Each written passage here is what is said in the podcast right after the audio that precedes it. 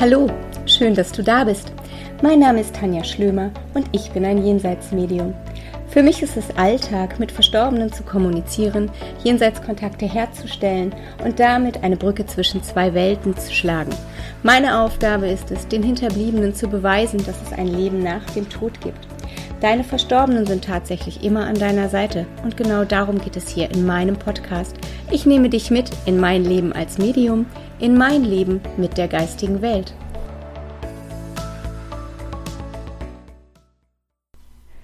Hallo meine Lieben, ich freue mich, dass ihr wieder eingeschaltet habt zu meinem Podcast Mein Leben mit der geistigen Welt.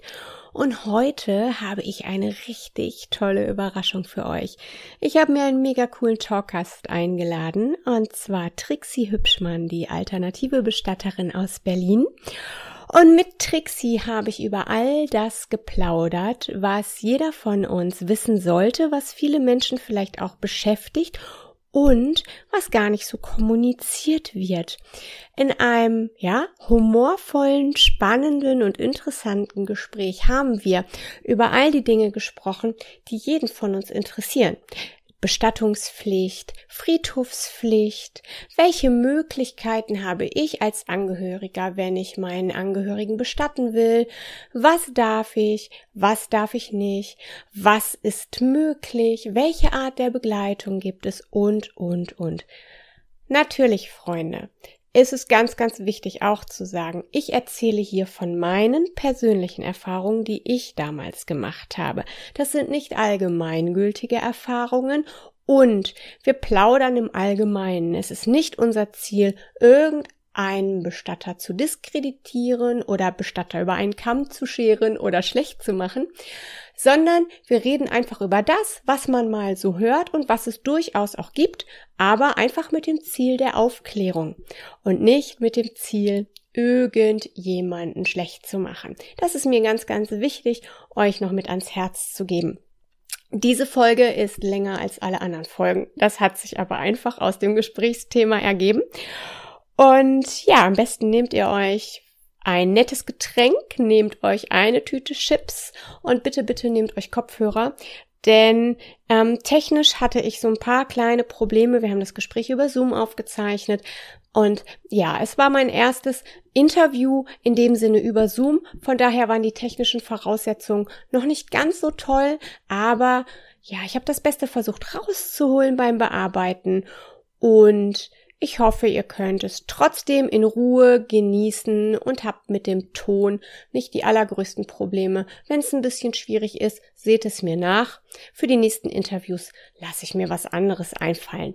Also Freunde, genießt es. Ich hoffe, ihr habt beim Zuhören genauso viel Spaß, wie ich es beim Unterhalten mit Trixie hatte. Und im Übrigen findet ihr Trixie bei Instagram. Ihr findet den Hashtag Du bist der Bestimmer.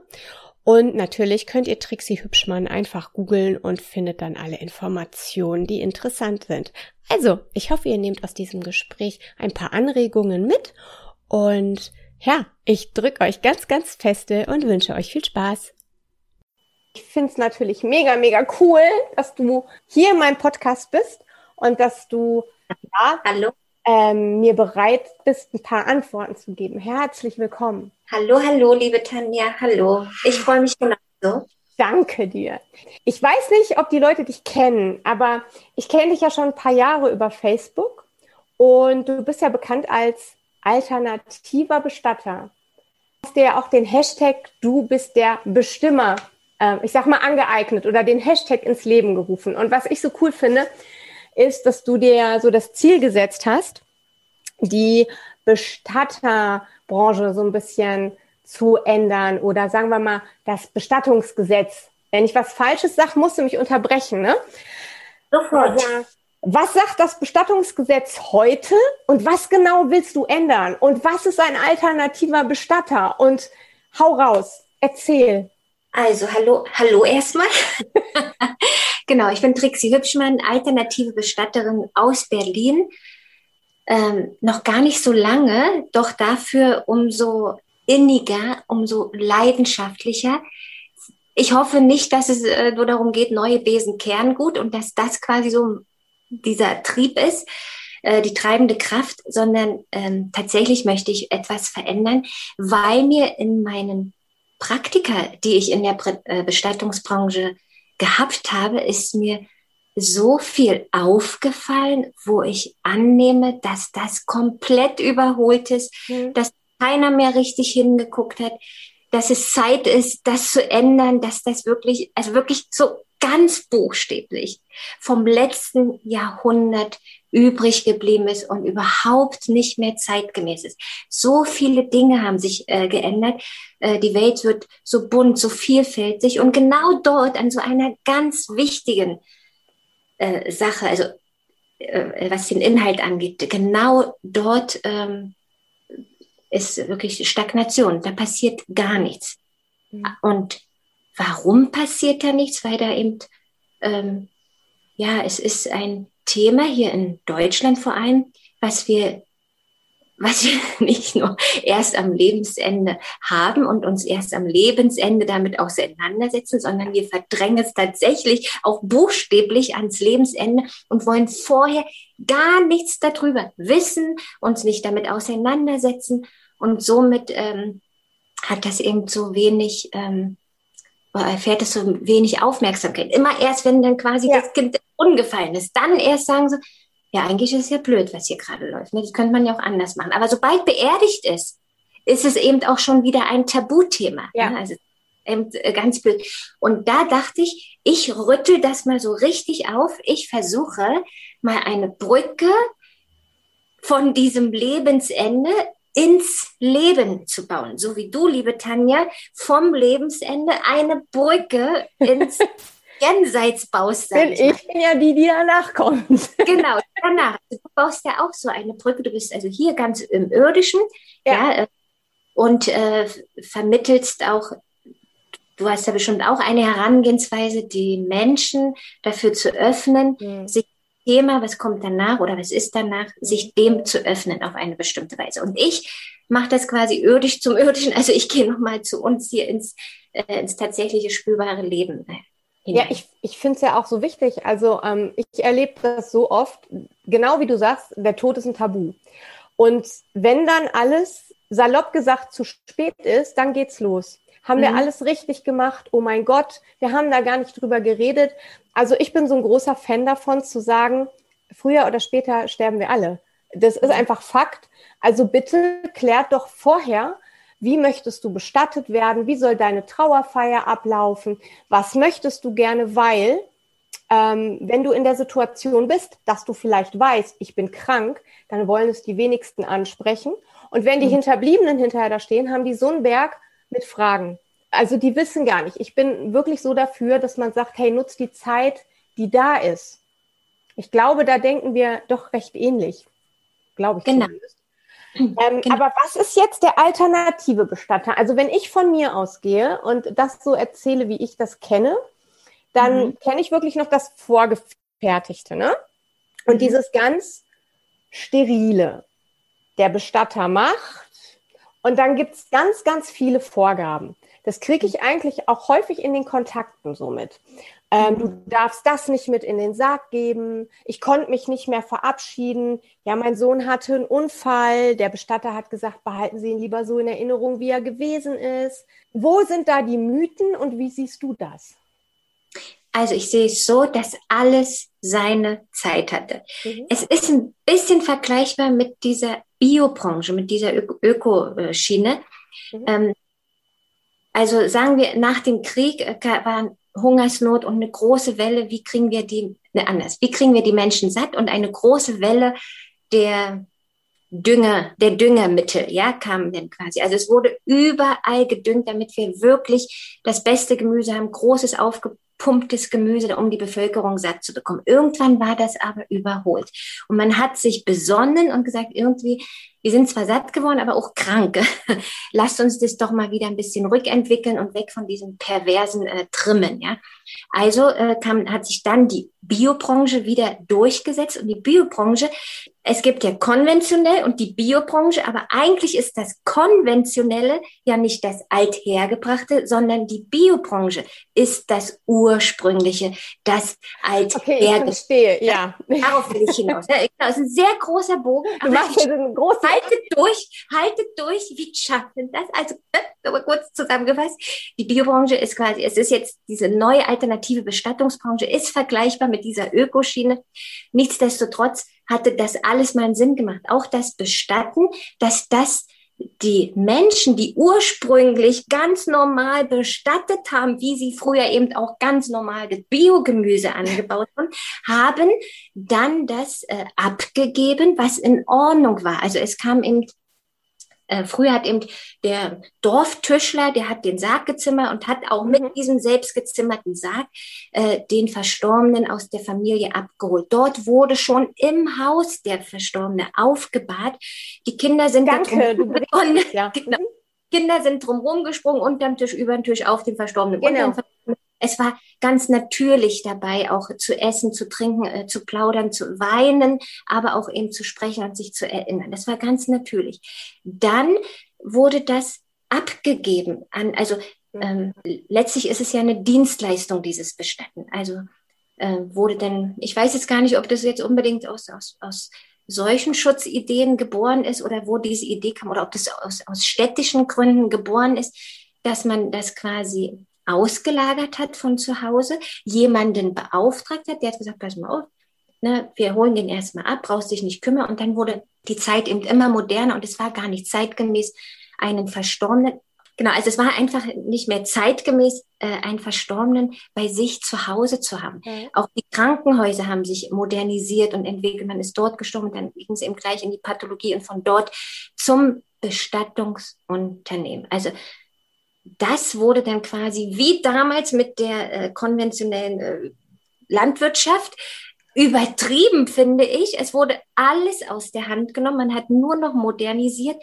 und dieses so wichtige, lebensnahe Thema, obwohl es um den Tod geht, äh, nicht verdrängt, abgedrängt von den Familien, dass Tod in den Familien gar nicht mehr stattgefunden hat. Und nun haben jetzt, weil wir das auch nicht mehr haben stattfinden lassen, also nicht mehr drüber gesprochen. Äh, Tod ist eben immer mehr zu einem Tabuthema geworden, dass wir, weil wir es gar nicht mehr kennen, nicht, äh, uns damit nicht auseinandersetzen, haben wir Ängste auch davor entwickelt. Ne? Der Tod ist unheimlich, aber nur weil wir einfach nichts darüber wissen. So sehr haben wir es verdrängt. Und wie damals die Biobranche, ja, da okay. noch mal den kleinen Spagat machen, wie die dann anfing, wieder den Fuß zurück in diese Tür zu stellen, weil es war schon alles da. Das, darauf will ich hinaus. Ja, auch ja. Das, das äh, natürliche Bestatten war da und ist auch da in anderen Ländern, nur eben nicht bei uns. Hier bei uns nicht, ne? Genau. Ja. Als, äh, mache ich als Alternativ, also das hat auch jetzt gar nichts mit Öko, ökologisch nee, nee, nee, nee. Ich, ich, sondern aber so von dieser alternativen Idee, wie eben diese Biobranche, stelle ich eben auch diesen Fuß in diese Tür zurück und versuche das wieder aufzustoßen und das Thema Sterben, weil der Tod beginnt ja schon mit dem Sterben, Sterben, Tod, Trauer, das alles wieder zurück ins Leben zu holen und diese große, große Angst darum und auch die Mythen darum äh, ja, zu entzaubern und die Angst darum zu nehmen. Hast du den Begriff alternativer Bestatter geprägt oder gab es den, also ja, den gab es genau. schon? Das gab schon. Also okay. angefangen hat es im Grunde mit der alternativen Hospizbewegung. Ja, also im Grunde begann es mal beim Sterben. In den 80er Jahren äh, äh, kam so die Hospizbewegung auf, die eben auch das Sterben erstmal wieder zurückgeholt ja. hat, in Familien zurück oder diesen angenehmen, harmonischen Abschied wieder zu zelebrieren, ja. Und nicht nur dieses Krawall, Hauruck und äh, Tod muss immer schrecklich sein. Und wir haben auch Angst vor dem Sterben bekommen. Und erstaunlich ist, dass ich seitdem ich mich mit dem Thema Sterben, Tod und Trauer beschäftige, mhm. ich, die von Panikattacken und Ängsten aller Art geplagt war, dass sich das ja fast auf null gelindert hat, weil ich jetzt eben weiß, äh, was passiert und dass das eben auch durchaus sehr, sehr harmonisch ablaufen kann und ich eben nicht mehr diese Angst haben muss, oh mein Gott, es wird, es wird krass, es wird äh, wehtun, es wird, äh, ich werde ja, sch äh, schreien, wenn innerlich, dann äußerlich oder wie auch immer, es wird Horror. Das mhm. ist weg, das ist komplett weg, weil ich mich, weil ich nun mittlerweile aufgeklärt bin. Und da habe ich den Anspruch entwickelt, dass ich auch all die Menschen gerne, gerne aufkläre und ihnen dadurch diese Ängste nehme. Also es geht dir auch so ein bisschen darum, den Schrecken davon wegzunehmen. Ne? Mhm. Dieses, es ist nicht, es ist nicht schrecklich, es ist nicht schlimm, es ist nicht i, sondern wir können das alles zu Hause machen. Wir können auch den Verstorbenen zu Hause ähm, einkleiden. Du kannst ihn noch ein bisschen zu Hause ähm, behalten. Also dieses, ich sag mal salopp, den Tod zurück ins Leben zu holen. Genau, das ist mein. Für mich, für mich gibt's ja keinen Tod, aber ich weiß, was, was du meinst. Und ich finde das so eine wunderbare Sache, weil letztendlich ähm, es gehört dazu. Und ich finde immer, korrigiere mich, wenn ich da falsch bin, aber ich finde immer niemand anders als der Angehörige selber mhm. kann eigentlich in dem Moment für den gerade rübergegangenen da sein. Also für mich zum Beispiel, ich durfte es damals nicht, aber für mich war es, äh, wäre es absolut so, so, so ein Schließen eines Kreises gewesen. Hätte ich zum Beispiel beim Ankleiden, beim Frischmachen dabei sein dürfen. Bei wem? Und, Bei äh, wem? Bei meiner Großmutter damals. Aber mhm. das war halt nicht so, ne? Ich habe sie begleitet und für mich war so dieses, wenn ich das jetzt noch mitmachen darf und dann noch die Urne tragen darf, da wäre die Sache für mich rund gewesen. Ich sage das mal ganz salopp, aber diese Innigkeit, ne? Und so, und das wurde aber damals abgelehnt. Und ich bin für mich der Meinung, dass das viel, viel mehr stattfinden muss. Also, dass man, haben die Leute, oder nee, blöd gefragt, aber ich möchte darauf hinaus, dürfen die Leute das? Was meinst du mit dürfen die das? Meinst du mit jetzt das konnte ich jetzt nicht konkret nicht verstehen. Gefragt. Also unterstützt du die Leute dabei oder wenn die dich anrufen, weil sie jemanden Verstorbenes haben? Mhm. Wenn sie dich jetzt fragen, äh, Frau Hübschmann, dürfen wir mitfahren? Wir würden gerne dabei sein, wenn Sie unseren ja. Verstorbenen, ich sag, frisch machen. Gehen. Wie sagt man das? Ja, ja, ne? frisch wenn, wenn Sie den frisch machen, ähm, dürfen wir beim Ankleiden helfen. Darf ich vielleicht meinen Papa noch ähm, cremen, so wie du das in mhm. deinem Video beschrieben hast? Oder mhm. darf ich beim Schminken helfen? Gibst du den, ähm, also dürfen die das bei dir? Ja, dürfen. Sie dürfen es sowieso. Ich verstehe nicht, warum Bestatter das verbieten. Es ist ja erlaubt. Dankeschön. Das ist überhaupt nicht, warum sich die, die Bestatter das herausnehmen, das Recht herausnehmen, ja. das äh, zu unterbinden, zu verbieten, irgendwie mit billigen Ausreden da irgendwie drumherum zu kommen und das nicht zu gestatten. Also erstmal, lieber Angehöriger, liebe Zugehörige von deinem Verstorbenen. Wem gehört der Verstorbene? Ich glaube, diese Frage ist noch nicht ja. mal juristisch endlos oder endgültig geklärt. Ähm, aber sie gehört auf keinen Fall der Verstorbene, dein Verstorbener gehört auf keinen Fall dem Bestatter. Mhm. Also dann gehört der immer noch am ehesten dem, der den Bestattungsauftrag gibt, ne? oder den nächsten Angehörigen oder die im der, bestatten. Und du als Auftraggeber darfst alles im gesetzlichen Rahmen, der aber ziemlich ja. dann ja doch ziemlich groß ist. Ne? Ja. Wenn ich immer sage, ich würde gerne das Bestattungsgesetz ändern, dann ist es eher so Friedhofszwang und noch andere. Danke, ja, aber naja, das ist ja so. Ein paar Schräubchen, aber in sich äh, ist schon ziemlich viel erlaubt. Also man kann den, du kannst deinen Verstorbenen aus dem Krankenhaus nochmal nach Hause überführen lassen mhm. und zu Hause aufbauen. Du hast 36 Stunden in den meisten Bundesländern Zeit, in einigen einen Tag, 24 Stunden. Du kannst ihn im äh, wenn nicht im Krankenhaus, aber auf jeden Fall zu Hause, im Seniorenheim, im, ähm, im Seniorenheim oder im Hospiz, äh, wo dir auch die Gelegenheit gegeben wird vom dortigen äh, Pflegepersonal, den Verstorbenen zu waschen. Also komplett, du kannst ihn ankleiden nach deinen und oder seinen Vorstellungen und ihren Vorstellungen. Ähm, ihr könnt Rituale äh, mit und an dem Verstorbenen äh, vornehmen. Ihr könnt quasi ihn eincremen oder ölen. Ihr könnt mhm. beieinander sitzen mit ihm. Ihr könnt Kaffee trinken. Ihr könnt auch einen Schnaps trinken. Ihr könnt Lieder hören. Ihr könnt weinen. Ihr könnt reden. Ihr könnt singen. Ihr könnt schreien, wütend sein und lachen. Ihr, alles ist erlaubt. Ihr könnt alles machen. Und dann könnt ihr theoretisch auch noch mitfahren, wo er dann hingebracht wird. Ich arbeite zum Beispiel mit dem Bestattungsfuhrunternehmen Gustav Schöne zusammen. Mhm. Ähm, das ist ist für mich eine der besten Bestattungsvorunternehmen in Berlin. Äh, schon ein sehr altes Familienunternehmen, aber sehr modern äh, aufgestellt. Ähm, die wiederum haben ganz viele alternative Bestatter äh, in ihren, wir sind ja auch Kunden, oder wie nenne ich denn das? Also ja, die, schon, die, ne?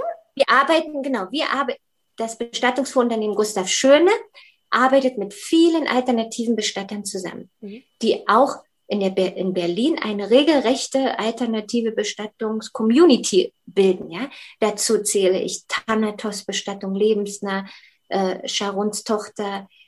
Genau, und die haben quasi mit diesem Bestattungsvorunternehmen begonnen, auch die Bestattungsbranche alternativ zu gestalten. Und alternativ meint hier selbstbestimmtes Bestatten. Also die Angehörigen, die Zugehörigen können mit, mitbestimmen, mitbestimmtes.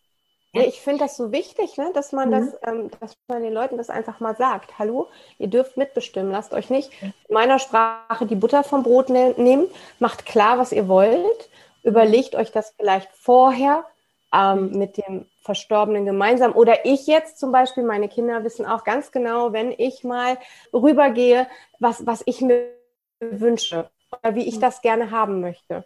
Und ich finde das einfach elementar wichtig, dass man den Leuten das sagt. Ne? Ihr habt hier die Möglichkeiten und fragt bitte euren Bestatter oder genau. fragt bitte äh, und sprecht an, was ihr wollt. Genau. So da, dahin erstmal wieder zu kommen ne? Mhm. und ähm, zu sagen, sie dürfen ja alles bestimmen, so wie du schon vorhin gesagt hast. Wem gehört der Verstorbene eigentlich? Mhm. Ne? Und dann, ich, ich weiß noch, ich habe damals gehört, nee, nee, fahren Sie mal nicht mit, nee. Und dann dachte ich, naja, okay, hm, die wollen mich nicht da haben, okay, hm, wenn die sagen, vielleicht geht das nicht, vielleicht geht das aus hygienischen Gründen ja nicht. Ja, weiß ich doch nicht. Keine Ahnung, aber wenn die mir das sagen, ist doch deren Job. Die wissen doch, was ja. die für ihren Job machen. Weißt du, so habe ich gedacht, ne? Mhm.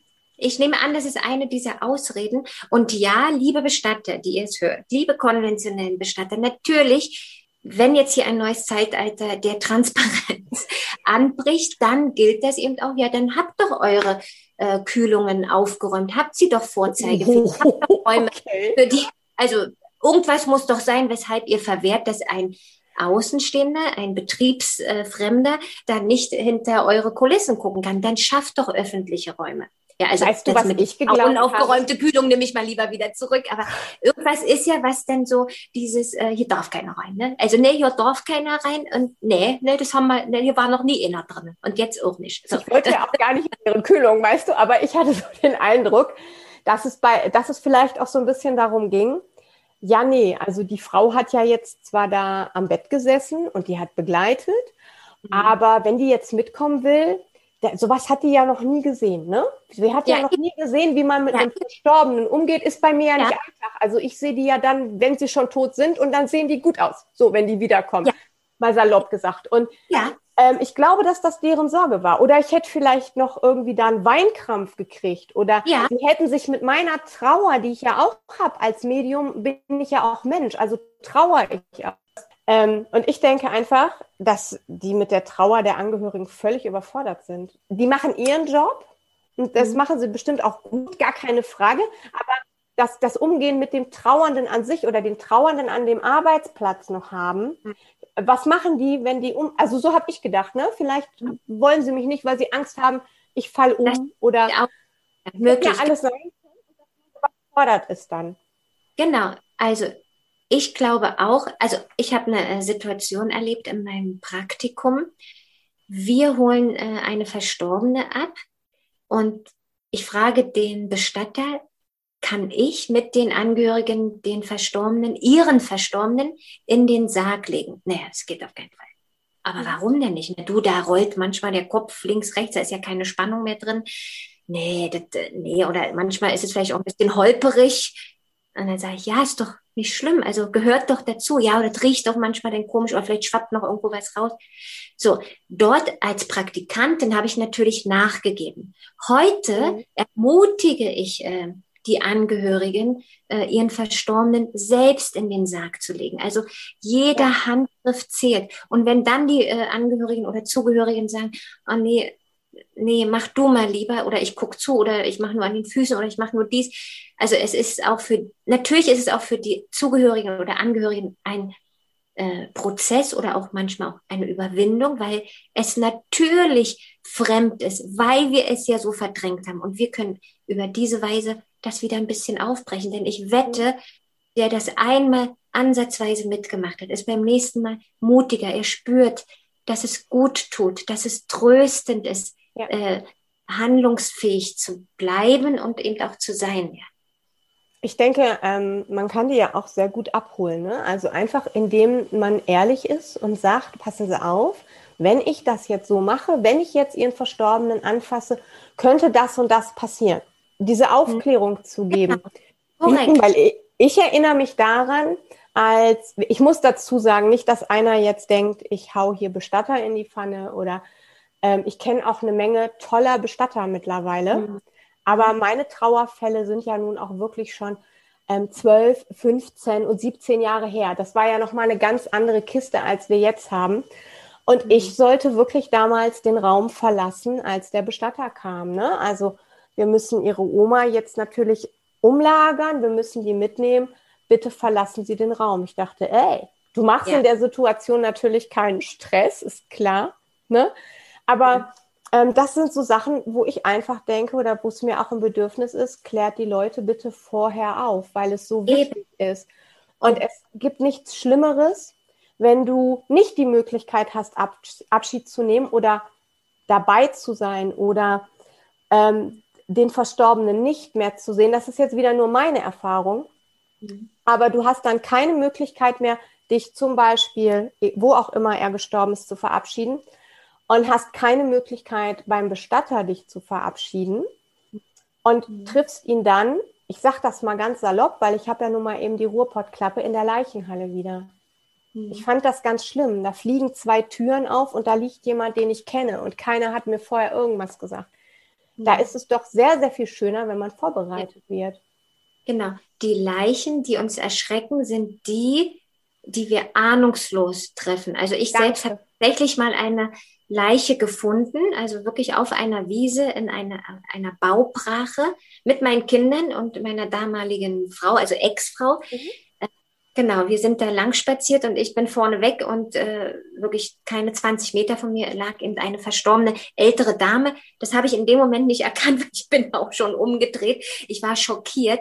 Äh, ich konnte nächtelang nicht schlafen, weil dieser Horror auch in unseren Köpfen, was durch Krimis und sonstiges eingepflanzt wurde, das Leiche ist was Gruseliges und ein äh, darauf unvorbereitet zu treffen, mhm. ist tatsächlich schrecklich und schlimm. Das ist nicht vergleichbar mit einer geführten, harmonischen Abschiednahme. Das ist null vergleichbar.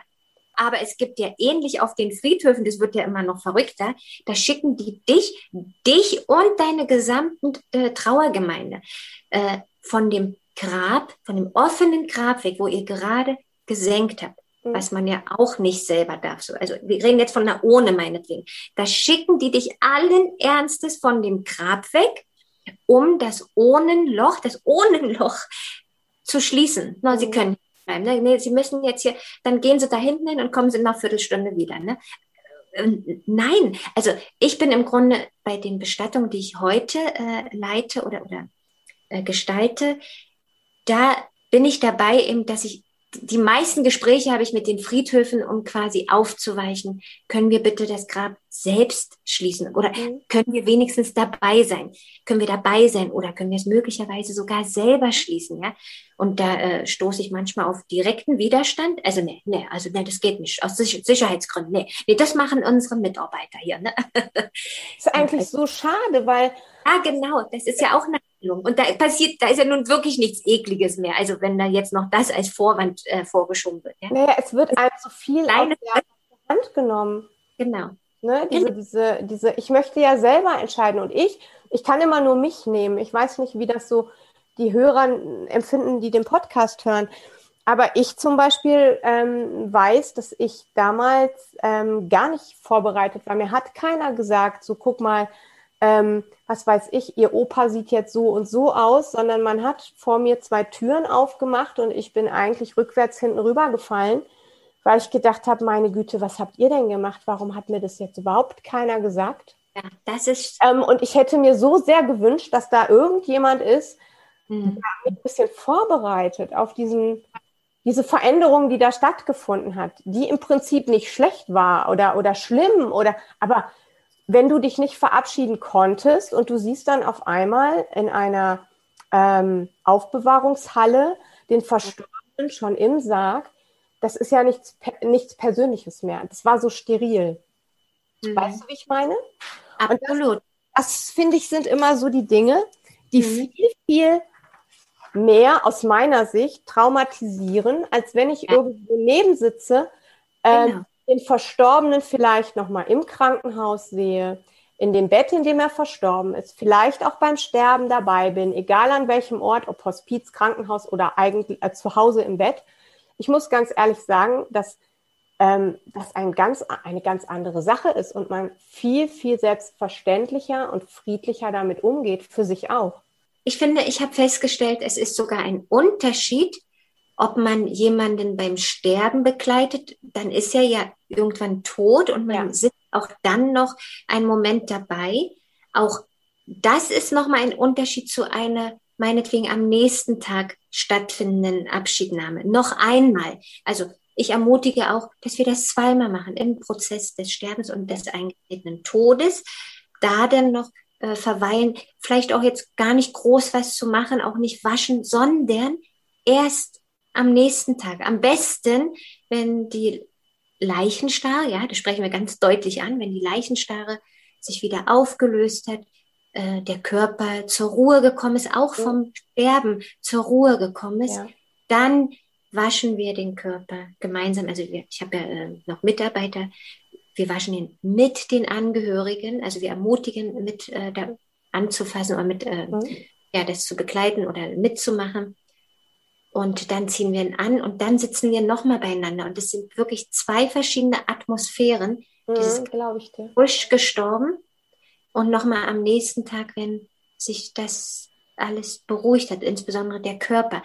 Ne? Und ich ermutige auch den Verstorbenen mindestens eine Nacht am Sterbeort, wenn es möglich ist, wenn er friedlich eingeschlafen mhm. ist und ne, das üblich, äh, äh, mindestens eine Nacht noch am Sterbeort zu lassen, mhm. damit er eben zur Ruhe kommen kann. Ist das auch meine Vorstellung davon? Ich bin wirklich da nicht so weit wie du, aber von meiner ganz kleinen äh, Mini-Vorstellung, dass eben die Seele da auch ähm, sich orientieren kann. Ich weiß es nicht, da bist du der Fachmann. Ach so, ja, da bin ich. ähm, der, also, Seele, der, Seele, ist es letztendlich ähm, egal, ne? Wenn die den Körper verlassen hat, ist, ähm, ich finde halt, ich bin da ähnlich wie du. Ich finde, es gibt so wunderschöne. Aber wie verlässt sie den Körper? Wie verlässt sie den Körper? Wie in wie, welchen Schritten? Na, ist das so peng bum weg? Ach so, nee, das, das kommt drauf an. Das kommt Aha, drauf an. Mhm. Also mal kleiner, kleiner Exkurs vom Medium. Es kommt wirklich drauf an. Wenn du jetzt jemanden hast, der ähm, krank ist, ne? Ähm, du kennst ja bestimmt auch äh, diese, sie, sie schlafen ein, sie fangen unheimlich viel an zu schlafen. Ähm, oft spielen Medikamente eine Rolle, sie werden runtersediert. Ähm, das ist quasi schon so ein Wechsel.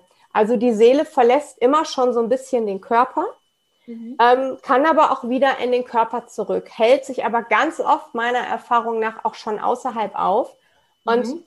Verliert so die Bindung zum Körper. Also man kennt ja dieses, das Verstorben, nicht Verstorbene, Sterbende öfter schwer atmen, ne? Oder dass sie lautere Geräusche von sich geben. Und ganz oft haben die Leute Angst, dass ähm, diejenigen leiden. Und das ist aber schon gar nicht mehr so sehr im Bewusstsein, sondern das sind ganz oft körperliche Reaktionen. Und wenn dann der Punkt da ist, also dann, du musst dir vorstellen, die Seele ist mit dem Körper verbunden. Ja? Und ähm, ich weiß nicht, ob du schon mal von der Silberschnur gehört hast. Die verbindet, nee. die nee, verbindet nee. quasi die Seele mit dem Körper. Und wenn die reißt, dann ist die Seele raus. Dann hat sie keine keine Verbindung mehr zu diesem Körper, so sage ich das mal ganz salopp. Natürlich hält sie sich noch mit auf. Ja? Also du bist der Angehörige. In dem Moment gehört die Seele ja dann zu dir und ist da.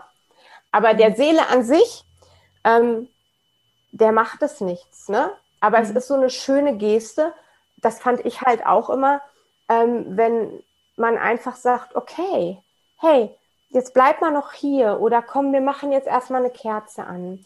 Mhm. Komm, ähm, es gibt diesen alten Brauch, wir müssen das Fenster öffnen. Mhm. Kennst du das? Mhm, ja, ja. Das ist einfach, ich glaube, das ist aus religiösen Gründen entstanden. Also der Seele ist es letztendlich egal. Ne? Du musst nicht ein Fenster aufmachen, damit die Seele ins Jenseits eingehen kann oder in die geistige Welt. Aber ich finde das für den Menschen so schön. Ich kann mich daran erinnern, als meine Oma dann verstorben mhm. war. Ähm, ich habe erstmal das Rollo hochgemacht. Mhm. Ich kann mich daran erinnern, meine Mama sagte noch, das kannst du nicht machen, wenn die Nachbarn reingucken. Da habe ich gesagt, ja, und die brauchen ja nicht glotzen, sollen sie weggucken.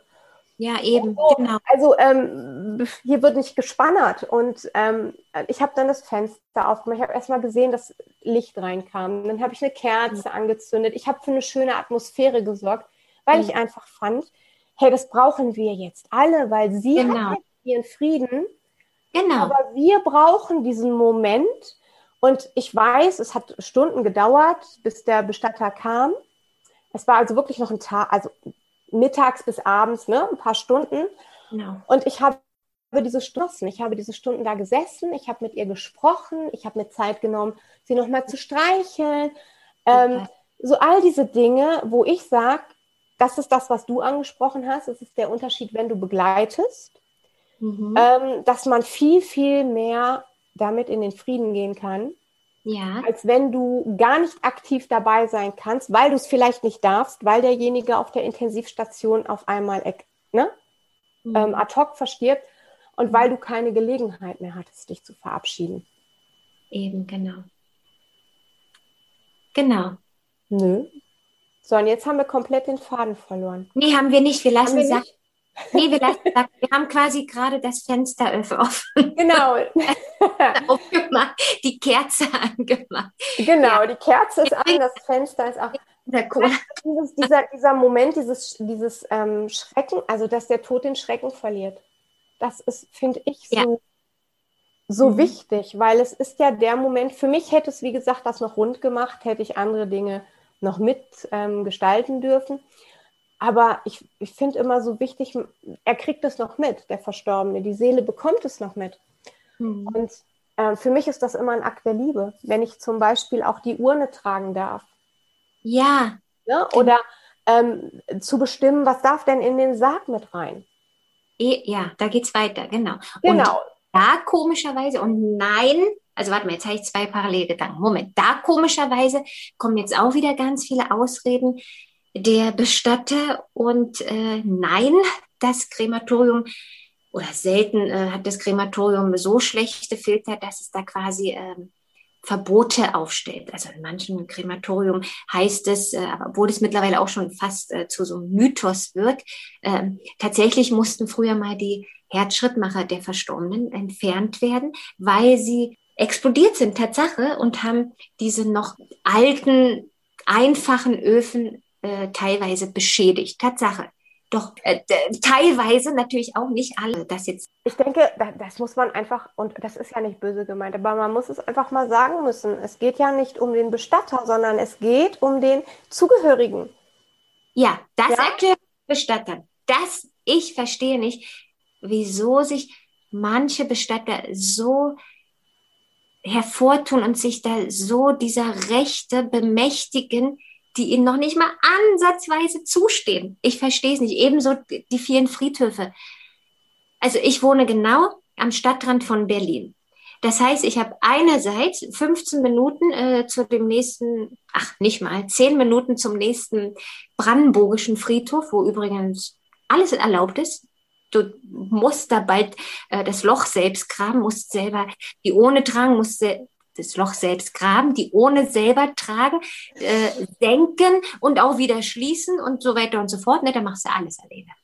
Und dann gehe ich wiederum zehn Minuten in die andere Richtung ins Stadtinnere von Berlin und da, da heißt nichts. Nee, genau, das machen unsere Mitarbeiter. Aber warum denn nicht? Wir würden und äh, wir würden das auch bezahlen. Das ist ja vielleicht auch ein wirtschaftlicher Aspekt. Ja. Wir haben jetzt die Ohnenträger hier uns schon auf die Rechnung gepackt. Okay, da ist unberührt davon. Wir würden trotzdem, nee, nee, das geht nicht. Aus Versicherungsgründen. Kommt dann meistens aus Versicherungsgründen. Es sind haarsträubendste ähm, Ausreden. Und wenn kein Argument mehr greift, dann immer das, es war schon immer so. Ne? Und ähm, Jetzt könnte man ja sagen, okay, dann gehen wir eben einfach zu einem anderen Friedhof, aber das geht eben auch nicht so einfach, weil auch dort wieder ähm, der Zugehörige oder Angehörige auch einen Bezug hat. So ein Grab auf dem Friedhof, jetzt mal abgesehen vom Friedhofswang, kommen wir jetzt, jetzt noch nicht drum rum. das ist tatsächlich mehr für den Angehörigen als, du wirst es bestätigen, als für den Verstorbenen. Ne? Ja. Verstorbene soll's schön haben, aber Hand aufs Herz, wir wollen ein Ort der Ruhe, der Erinnerung mit unserem Verstorbenen. Und da haben wir eben ganz bestimmte Vorstellungen im, im Rahmen des Friedhofsgesetzes. Sonst würden wir vielleicht auch teilweise einfach verstreuen oder ihn bei uns zu Hause auf dem Kamin haben. Aber wenn schon Friedhofspflicht, dann eben einen besonders schönen Friedhof, einen besonders schönen Platz auf diesem Friedhof. Halbschatten, Sonne, dies, das, mhm. eine Bank. Ne? Und deshalb kann man dann nicht so einfach sagen, naja gut, da gehen wir eben zum nächsten Friedhof, weil das geht eben nicht.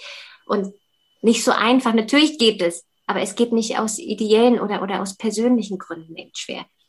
Sonst würde ich da jedes Mal sagen, so, na dann eben nicht, dann gehen wir zum nächsten. Ich denke auch. Geht der Markt. so, Kaufe ich das Handy irgendwo anders. ähm, ich habe da gerade diesen Werbespot noch im Kopf, auch auf die gefallen, dass ich jetzt pietätlos rüberkomme, aber dann geht doch zu Netto. Ja, genau. Dann geh doch ähm, zu Netto.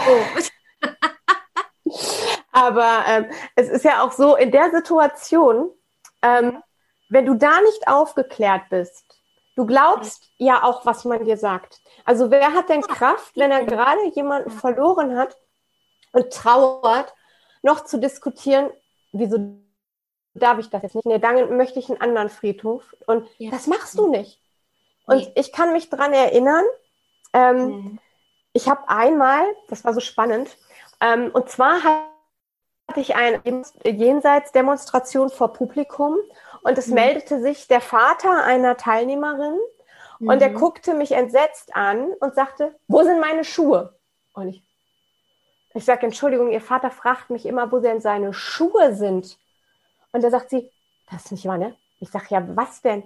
sagt sie, mein Vater hat gesagt, der muss unbedingt mit seinen Schuhen bestattet werden. Das war dem total wichtig. Oh, genau. Ich sage, ja, ich kann dir nur sagen, dein Vater fragt mich, wo seine Schuhe sind. Ähm, und sie sagte nämlich damals, dass ähm, sie sich das schon gedacht hat, dass das nicht geht, weil das so eine Geschichte war von wegen darf nicht und ähm, sagt man bei dem Friedhof so, dass keine Schuhe mit in den Sarg dürfen. Kennst du solche, solche Sachen?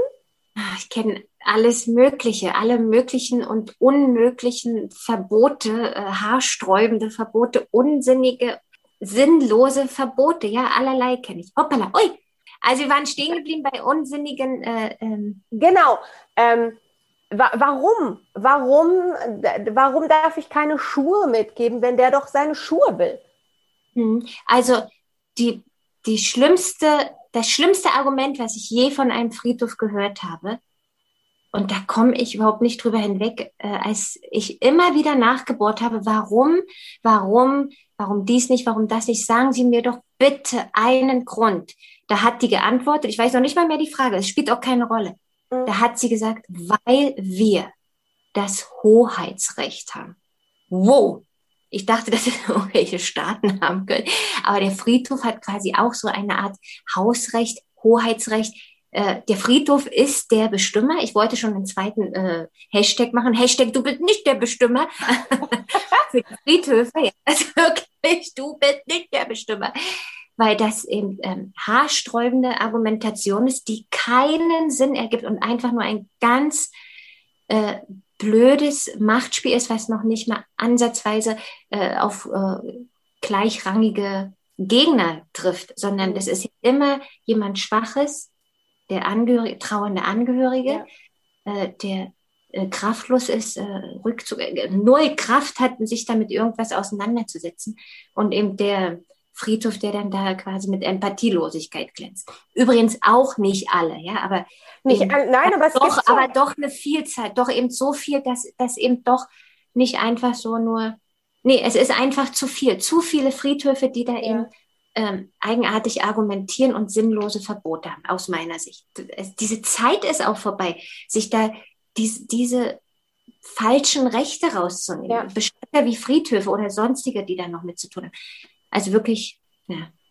Ich finde, wir könnten da offener werden. Also ich find, bin auch der Meinung, auch so dieses Friedhofspflicht und genau, das ist komm, lass uns, lass uns aus, aus diesem Ding mal ähm, rauskommen und lass uns mhm. mal ankommen. Wir sind 2021.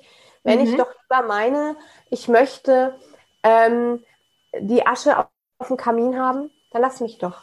Ähm, die Leute machen es übrigens sowieso. Also wenn da, also weißt du, wenn es in Deutschland mhm. nicht erlaubt ist, dann machen sie es sowieso anders. Genau, also es wird, ist doch mit allem, es verboten ist, doch so, ja. also wirklich kriminelle Alternativen, illegale Alternativen gefunden, über Auslandswege kommen die Ohren dann doch wieder auf den Kamin zurück. Ja. Und das ist so, so eine, Ja, aber das weiß ja. jeder. Aber genau. Wir könnten das, das doch richtig. Wahrscheinlich würden wir sogar viel mehr Beisetzungen haben. Achtung, obwohl wir die ohne auf dem Kamin haben? Ja, denn wir müssen sie nicht illegal übers Ausland wieder zurück auf unseren Kamin bringen und nicht womöglich, wenn wir nach drei Jahren sagen, so jetzt reicht. Jetzt bin ich bereit zu bestatten. Na, was mache ich denn jetzt mit dem Opa? Ne? Hm, hm, hm, Keine Ahnung. Fakt ist, müsste quasi, das ist eine Idee, äh, nicht auf meinem Mist geboren, das habe ich äh, aus dieser alternativen Bestattungscommunity aufgeschnappt. Es müsste der Friedhofszwang gelockert werden. Angenommen, innerhalb von drei Jahren muss man bestatten. Ne? Da kann ich ja immer noch drei Jahre äh, ja. den geliebten äh, Großvater auf dem Kamin haben. Das ist jetzt nur so eine Metapher oder im Regal oder äh, egal wo. Ja, alles gut. Ne? Ähm, und könnte dann, wenn ich meine, so jetzt reicht, nach einem Jahr oder nach drei Jahren spätestens sagen, jetzt bestatte ich auf einem Friedhof, weil Leute finden Friedhöfe trotzdem schön. Wir verteufeln nicht grundsätzlich Friedhöfe. Liebe Friedhöfe, wir finden euch geil, aber ihr macht bescheuerte Gesetze und das muss sich ändern. Das sind verkrampfte, verstaubte, blöde und unsinnige, unsinnige Gesetze. Die müssen wir ändern. Die müssen nicht weg, nur geändert. Es wird Zeit, dass es, es braucht halt, wenn, wenn du mich fragst, braucht es halt Individualität, ne? Jeder Verstorbene oder jeder Mensch ja. ist ein Individuum. Und ja. genauso individuell wie ich bin, ähm, ja. möchte ich ja vielleicht auch bestattet werden. Oder möchte meine Familie eine Trauerfeier haben. Und genau. ich es finde, da muss mehr Flexibilität sein. Wusstest du, dass es auf Friedhöfen Ehepartner äh, Grabstätten gibt oder Grabgräber? Ne? Das heißt, ja. Ich kann da nur mit Mann und Frau bestattet werden oder eben mit meinem Ehemann, nicht mit der Ehefrau oder mit der Freundin. Ne? Wir denken jetzt hier an Queerbestattung. Ne? Also auch die, äh, die homosexuelle äh, oder die LGBTQ-Szene, auch die haben ja Bedürfnisse. Und ja, auch die sterben. Oh je, hoppala, hat ja, ja gar keine. Das, das, sind genau die Dinge, das sind genau die Dinge, wo ich denke, ähm, lass uns doch mal moderner werden. Also ähm, genau. man, man darf, man, genau. wir, wir gendern heute oder man darf es nicht und man, man, äh, es ist doch ganz normal, dass, dass man sich, ähm, wer wen liebt, ist doch scheißegal, ob ich jetzt einen Mann liebe oder eine Frau. Ich bin ein Paar, ich darf heiraten, aber ich mhm. darf nicht ähm, in einem Grab. Das ist doch. Genau, das zum Beispiel oder Transgender. Ähm, wo denn eben, die eben vielleicht noch nicht fertig ähm, ähm, mit, ihr, mit, ihrer, mit ihrem Prozess sind, äh, den Körper anzugleichen. Also äh, laut Körper sind sie quasi äh, Mann, aber mhm. sind Frau, ja, aber eben noch nicht äh, operiert oder wollen nicht operieren, ist ja egal. Fakt ist, sie haben sich aber mit, äh, zu Lebzeiten mit anderen Pronomen ansprechen lassen. Ähm, äußerlich Mann, aber eben äh, trotzdem sie äh, benannt. Und das wird dann auf den Gräbern, auf den Grabsteinen auch nicht berücksichtigt. Da steht dann eben noch der Thomas, obwohl das eben sein Death-Name ist. Ich, ich und mein Englisch, aber ihr wisst schon, also ist eigentlich der gestorbene Name. Ich verstehe schon. die Lena, ne? Und da wird aber ja. niemals Lena bei eben unseren Behörden und Grabsteinkram, äh, das da eben so eigenartig machen. Ne? Also dass das dann eben auch berücksichtigt wird. Ne? Ja. Also das ist das, was ich so unmöglich finde. Ne? Wir behaupten immer alle, wir sind so modern und wir können alles und wir fliegen zum Mond. Aber die einfachsten menschlichen, zwischenmenschlichsten Dinge, die kriegen sie nicht auf die Kette. Was ich möchte, ich habe noch eine Frage, bevor dein Akku gleich weg ist. Ich, sitze hier schon auf heißen Kohlen, weil mich das alle immer gefragt haben, wenn ich mit dir spreche. Ja, ähm, weil ich habe ja gefragt, ne? Gibt es Fragen, die, ähm, die jemand, ein Bestatter stellen möchte? Gibt es was? Ich stelle jede Frage, ich kenne ja gar nichts. Und mich hat, ich bin erschrocken, weil mehr fiel keinem ein, außer zu fragen, wenn du jemanden frisch machst, herrichtest für die Trauerfeier, sprichst du mit denen? Ja, also mir ist mal ein Fauxpas passiert, dass ich ähm, eine, also ich war mal Praktikantin und habe eine Trauerfeier begleitet und habe die ohne, die ohne stand schon in der Trauerhalle. Ich bin heute über mich selbst da immer noch nachträglich erschrocken. Asch auf mein Haupt hätte ich fast gesagt. Nee, auf jeden Fall stand dort die ohne und ich habe ähm, eine Tonprobe gemacht äh, für das Mikro. Ne? Und habe dann so reingeschaut, eins für eins, und meine Oma ist heute geschoben, laber, laber. Und habe wirklich so laber, laber, laber. Und der äh, Friedhofsmensch hat mich da so angeguckt, hä, was ist denn jetzt mit ihr? Also Fakt ist, äh, dass ich das später meiner Mutter ja. erzählt habe und sie hat gesagt, du kannst doch nicht so reden, wenn da jemand Verstorbenes im Raum ist. ja, aber das war doch nur die Ohne. Und sie, ja, aber das ist der Verstorbene.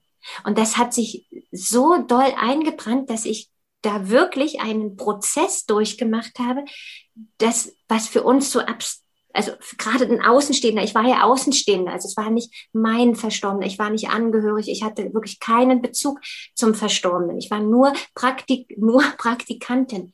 Doch ich habe einen Prozess durchgemacht, ich sage, nein, es ist egal, auch wen auch immer ich treffe als Verstorbenen, wen auch immer ich behüte, betreue, ob als ohne, ob als sonst wie, wird mhm. so behandelt, als ob er noch leibhaftig vor mir steht. Also mit all der Wertschätzung, mit äh, auch Ansprache, ja, auch Ansprache, das klingt jetzt vielleicht auch. Das, das war das, was, ja, ist nein, aber ich stelle mir das. Genau, also wir sprechen auch an. Wir sind ja ein Team, äh, ich mache das ja äh, mit meiner Freundin zusammen. Sie ist mit im Team von Terramata Bestattung und auch meine Tochter.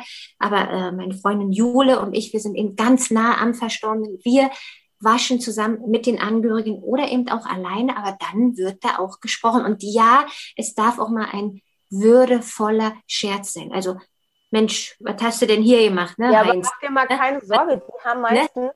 viel, viel mehr Humor als du und ich im Leben, die Verstorbenen. Genau, also auf jeden Fall würde ich nie wieder also das, das war eben das Fettnäpfchen leer. Also wirklich das Fettnäpfchen, was mich aber auch aufgerüttelt hat, ne, was mich wachgerüttelt hat. Aber ich das, finde das doch auch tröstend. Also wenn, das mhm. ist doch eine Frage, die hat mich auch beschäftigt. Ne? Ich durfte nicht mhm. dabei sein, ich konnte jetzt nicht mhm. sehen. Und in meinem Kopf kreiste es jetzt, gehen die jetzt ordentlich um.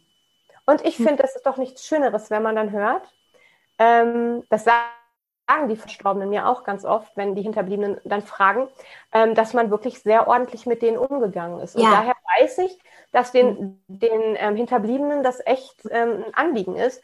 Aber es ist doch auch viel schöner, finde ich jetzt, wenn du hingehst und sagst, na, Frau Müller, und jetzt cremen wir sie nochmal ein und ja. Ne? so und dieses, diese Ansprache, dieses Persönliche, ähm, mhm. das ist doch was Nettes, finde ich. Auch die Vorsicht, äh, dass wir auch Vorsicht walten lassen, wenn wir ihn anziehen oder sie, dass eben wirklich vorsichtig, letztlich von der Logik würde man sagen, spürt da doch ja nichts mehr. Nee, aber es wird vorsichtig mit den Fingern, wirklich als wenn man einen Säugling anfasst, also wenn wir eine Jacke oder ein Shirt anziehen, dass wir wirklich alle Fingerlein, äh, Fingerlein von den Säuglingen, ne? also wenn man jetzt äh, einen, einen lebenden äh, Säugling anzieht, wo man auch eben erstmal die Finger äh, greift. So machen wir es auch bei den Verstorbenen. Oder das kennen vielleicht auch viele aus der Pflege. Man greift eben durch die Jacke, durch den Ärmel, durch die Finger und nimmt sie behutsam äh, durch den Ärmel. Und so behutsam, wie man einen Lebenden anzieht, so behutsam ziehen wir auch die Verstorbenen an, äh, so dass wir wirklich ihnen nicht wehtun. Ja, also man hat auch dieses Bedürfnis, diese Sorgfalt an den Tag zu legen. Ich finde das tröstend. Und man merkt richtig, ähm, das ist dir so ein Herzensding, dein Job. Also das kommt so rüber und ich finde das so großartig. Ähm, wie, wie bist du, habe ich dich das gefragt, wie du dazu gekommen bist im Ursprung? Also hm. auf einmal ein Praktikum beim Bestatter zu machen und dann zu sagen, wow, kam das durch dein, ich sag mal, Burnout oder durch das genau. Auseinandersetzen genau. mit dem Tod? Also, nee, jein. nee und doch. Nee oder doch? also ähm, genau, ich hatte eine große Erschöpfung. Ähm, ich war leitende Angestellte. Äh, ich habe einen Hofladen, ein Bio-Hofladen geleitet, deshalb auch immer dieser Bezug Diese zu dieser Branche. Es ist wirklich. Äh, kommst aus dem Bio nicht raus, Trixie. Genau, ich habe viele Parallelen. viele Parallelen kann man da ziehen. Ähm, ja, es sind eben beides alternative äh, Geschichten. Die jetzt, Moment, jetzt habe ich mich verhaspelt. Ich muss mal von vorne anfangen. Also, ich war leitende Angestellte in einem Biohofladen. Äh, dort habe ich mich allerdings so übernommen, weil ich wollte eben auch äh, die Beste der Besten, der beste und beliebteste Hofladen von ganz Berlin, der ganzen Stadt und habe da viel äh, Kraft und Zeit investiert, habe meine eigenen Bedürfnisse etwas übergangen, ziemlich übergangen, bis auf Weio, Weio, eben äh, ein tatsächlicher Erschöpfungszusammenbruch kam. Ich war krank geschrieben, ein Jahr. Ich konnte nicht zurückkehren in meinen alten Job, weil es mir nur der Gedanke daran ging es mir direkt schlecht. Also ich hatte Symptome, äh, so dass ich dann, ähm, ah, meine Batterie, meine Batterie, fünf Prozent haben wir noch. Du bist so, dass ich, wieder. So, dass ich mich dann entschieden habe, und, äh, einvernehmlich zu kündigen oder das Arbeitsverhältnis aufzulösen. Und dann hing ich erstmal da. Dann habe ich einen YouTube-Kanal gemacht, dachte ich, ich werde jetzt die große YouTuberin. Und da habe ich dann jemanden kennengelernt, ähm, eine Frau, eine Bestatterin, die hat mich, äh, die hat gesagt, willst du mich unterstützen? Äh, du könntest Behördenservice für andere Bestatter machen. Du könntest die ah. Unterlagen zu den Standesämtern fahren. Und das fand ich erst auch fremd und komisch, aber irgendwie dachte ich, okay, besser als gar nichts. Äh, habe mich selbstständig gemacht mit diesem Behördenservice und Daran erinnere ich mich noch, genau. Mhm. Und diese Bestatterin hat gesagt, eigentlich bist du für den Beruf geboren. Ich, ich bin noch keine Totengräberin. Also äh, nein, niemals werde ich irgendwas mit irgendwelchen Toten zu tun haben, um Gottes Willen. Ich habe meine Leiche gefunden, das hat mir gereicht. So. natürlich, äh, genau, dieses Leiche finden war ein ganz anderer Umstand und wirklich Horror. Auf jeden Fall hat sie mein Interesse geweckt an dieser Branche in einer Abholung einer Verstorbenen aus einem Seniorenheim beizuwohnen. Und das war der Knackpunkt. Ich war dabei, okay. als jemand abgeholt wurde und da hatte ich so große Angst davor, meine erste, also jetzt so richtig meine erste Leiche zu sehen, denn mhm. vor weggerannt war, da nur die Füße gesehen, sondern jetzt so alles zu sehen. Und ähm, ich habe da aber äh, währenddessen in dem Raum der Verstorbenen, in dem äh, im Altenheim, im Pflegeheim, äh, in ihrem Raum. Die Bestatter haben sie eben eingesagt, äh, vorsichtig, alles war behutsam, es war so ruhig, so still, so harmonisch, Frieden, also nur positive Wörter, alles Positive war geballt in dieser Situation. Der gesamte Horror, der Fantasie zusammengesponnen hat, war verpufft. Äh, und ich habe wirklich äh, äh ja, paralysiert auf diesen Sarg gesehen, der jetzt dann auch geschlossen äh, wurde, vorsichtig natürlich. Äh, und ich habe die ganze Zeit auf diesen geschlossenen Sarg da durch, durch das Holz durch, habe ich auf die Verstorbene gesehen und dachte nur, was für ein Frieden. Mhm. Wow. Und danach war ich regelrecht euphorisiert. Also ich war den Rest des Tages wie nach so einem Fallschirmsprung oder Bungee-Jumping. Ich war voll drauf. Also äh, ja, und dieses, dieses Gefühl hat mich so beeindruckt, also die, die gesamte Situation, dass ich dann äh, weitere Praktika gemacht habe, bis ich entschieden habe, ich will es, ich will es selber machen. Und dann jetzt aber natürlich auch wieder die Beste sein, ist ja klar. Ne? Ja, natürlich. Also du machst genau da weiter, wo du aufgehört ja, hast. Nee, jetzt natürlich auf eigene Bedürfnisse achten. Ne? Das ist klar. Also die Erfahrung oder die Lehre habe ich tatsächlich groß daraus gezogen und tatsächlich, wer mich jetzt, jetzt kennt, der wird bestätigen, dass ich ähm, da das rechte Maß entwickelt habe. Aber ich glaube, da ist auch nichts Schlechtes dran. Wenn man ähm, das, was man macht, mit Herzblut macht und sagt, mhm. hey, ich habe so meinen eigenen Maßstab mhm. ähm, und so ein eigenes Wirken an mich, dass ich sage, dass wenn ich das mache, will ich das ordentlich machen, ist ja eigentlich, ja. spricht ja für dich und nicht. Was sagt dein Akku? es, äh, jeder Moment steigt aus. Vielleicht, vielleicht sollten wir doch okay. jeden Moment. Äh, also es hatte eben, als es okay. abgeschlossen war, 5% angezeigt. Also nochmal zeigt es okay. nicht, geht es einfach nur aus. Da müssen wir jetzt noch. Okay, bevor es einfach ausgeht, mhm. äh, möchte ich mich wenigstens gescheit von dir verabschieden mhm. und möchte Danke sagen, dass du dir wirklich die Zeit genommen hast, meine Fragen zu beantworten, dass du zu meinem Podcast beiträgst, dass ja. du sofort spontan bereit warst, mit mir hier dich hinzusetzen und zu quatschen. Ja, ganz, danke, ganz, danke. ganz, ganz lieben Dank. Ich danke dir, das war wirklich ein Vergnügen. Vielen, vielen Dank. Ich hoffe, wir wiederholen das mal. Unbedingt. Und ähm, du bist auf TikTok zu finden, auf Instagram zu finden unter dem Hashtag Du bist der Bestimmer, ne? Genau. Hashtag Du bist der Bestimmer. Weil, das sag immer mit. genau. Das muss man auch immer mitsagen und ähm, das ist Teil des Slogans. Genau, das ist Teil des Slogans. Hashtag Du bist der Bestimmer. Das ist schon Finde ich auch mega cool. genau. Danke, danke, Mensch. Ich danke dir ganz Ich wünsche dir auch alles Gute, viel Glück äh, auch bei deiner wundervollen Arbeit. Und viel Erfolg. Vielen, vielen Dank. Und wir, ähm, ja, wir hören uns. Vielen Dank. Alles Gute auch an die Zuhörer. Dankeschön. Tschüss. Ich danke dir, lieb. Grüß die Jule. Tschüss. Tschüss.